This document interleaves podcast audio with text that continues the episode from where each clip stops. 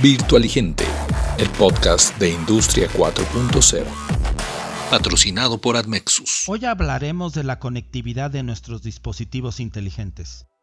El concepto conectividad se basa en el acceso a una red en donde otros equipos también están conectados y en comunicación. El proceso de conectividad se ejecuta en el dispositivo internamente mediante una serie de procedimientos ejecutados por un microcontrolador y un programa de software para establecer la conexión con la red y protocolos de comunicación digital de los celulares. Recordemos aquellos teléfonos móviles que parecían un ladrillo. Estos pertenecieron a la primera generación de celulares inalámbricos de los años de 1980. Su tecnología no era digital, sino analógica solo podía transmitirse voz en la red.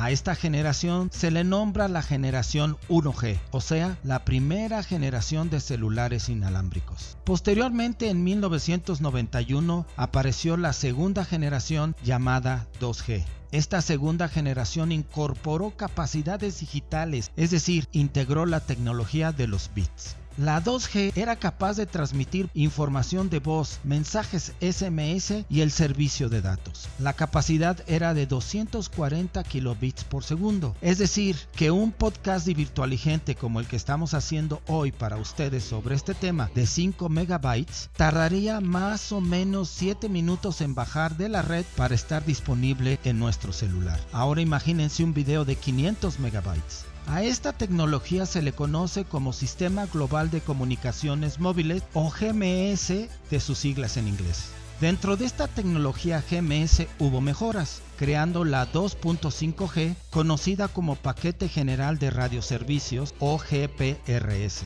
la 2.75G o EGPRS alcanzaban las velocidades de 640 kilobits por segundo, es decir, dos veces más. Como sabemos, la tecnología nunca descansa y para el año 2003 aparece la generación 3G, la cual no solamente integraba los servicios de datos SMS y voz, sino que además podía transmitir y recibir archivos multimedia cuatro veces más rápido que su generación anterior 2G. La velocidad de transmisión de 3G alcanza 2 millones de bits por segundo. Con esta capacidad se podía descargar un podcast de Virtualigente de 5 megabytes en un minuto.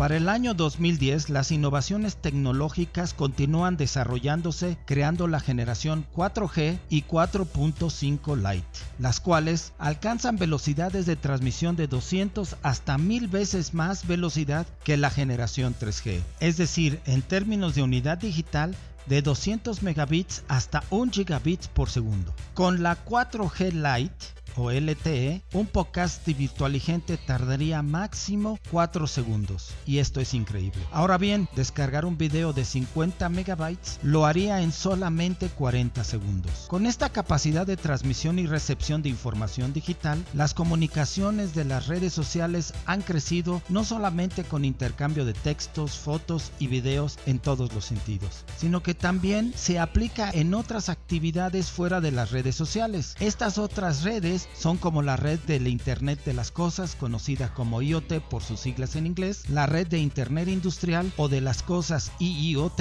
Estas redes IoT o IIoT se aplican en otros sectores económicos como el de alimentos, el de salud, el de servicios financieros, entre otros sectores más, los cuales integran dispositivos adicionales a los celulares para mayor competitividad y productividad. Así que la tecnología 4.5G no solo se aplica en la comunicación de redes sociales, sino que es base para la aplicación de las redes de las cosas e industriales, y esto es muy interesante.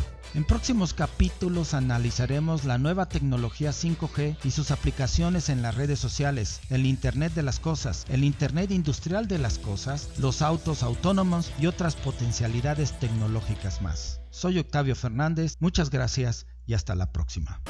Conceptos de virtualigentes.